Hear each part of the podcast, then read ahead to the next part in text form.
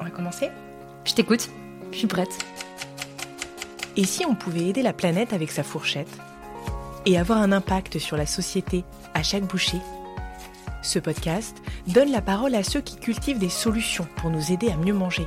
Chaque mois, ils nous livrent ici les ingrédients d'une alimentation durable et ils apaisent notre faim de mieux comprendre, enfin, ce qu'il y a dans nos assiettes.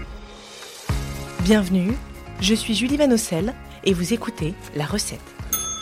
La recette, la recette. euh, La recette de quoi du bonheur? Alors on parle bien d'une recette de cuisine. J'aimerais bien qu'on me donne la La recette. recette que j'essaye d'appliquer tous les jours. Alors j'en ai plein des recettes. Donc je vais vous donner la recette la plus simple.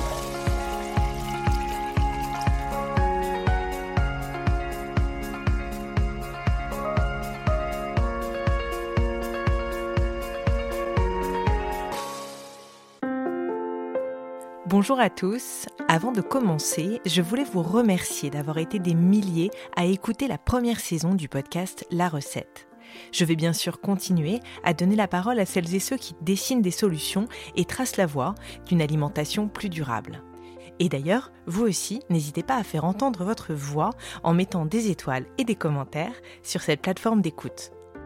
Aujourd'hui, une deuxième saison commence et je vous ai concocté quelques nouveautés.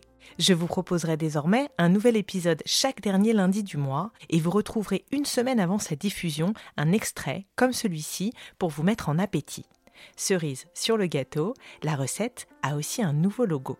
Voilà, vous savez tout, je vous laisse déguster cet avant-goût du premier épisode. Bonne écoute à vous. Bon, alors on va attaquer la recette Qu'est-ce que vous en pensez? On y va. On y va?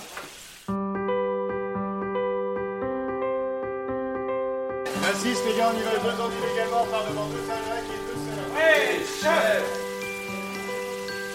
C'est bien comme enregistrement ça. Hein? C'est parfait. Ils sont au point, ils le font bien. Pour ce premier épisode de la saison 2, je vous emmène à Lyon, au cœur de la gastronomie française, à la rencontre d'un chef étoilé, Christian Tête-Doigt. Pour la petite histoire, donc euh, quand euh, je suis rentré en apprentissage, euh, mon parrain m'a offert la cuisine du marché de Paul Bocuse qui venait de sortir.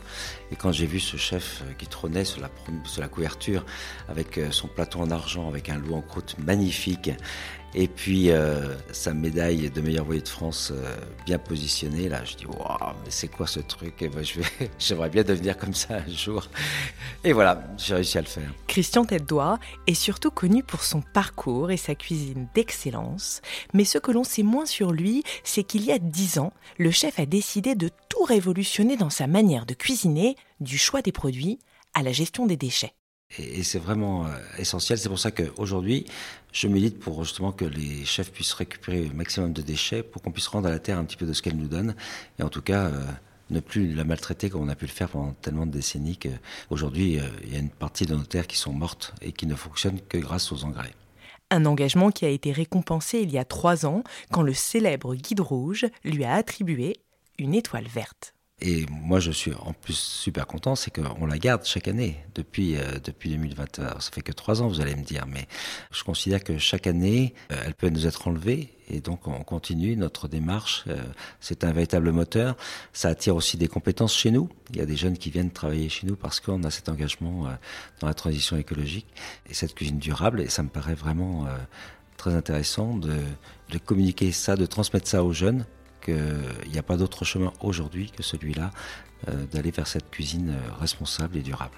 Alors, quel est le rôle des chefs à l'heure du changement climatique? Et d'ailleurs, comment au sein des restaurants faire évoluer les pratiques? Je pense que c'est important que les chefs euh, prennent position aujourd'hui. Lundi prochain, on parlera gastronomie durable dans la nouvelle saison de la recette, alors n'hésitez pas à vous abonner pour ne pas en perdre une miette. J'irai pas tellement plus loin sur les explications parce que il faut quand même qu'on garde un petit peu de magie.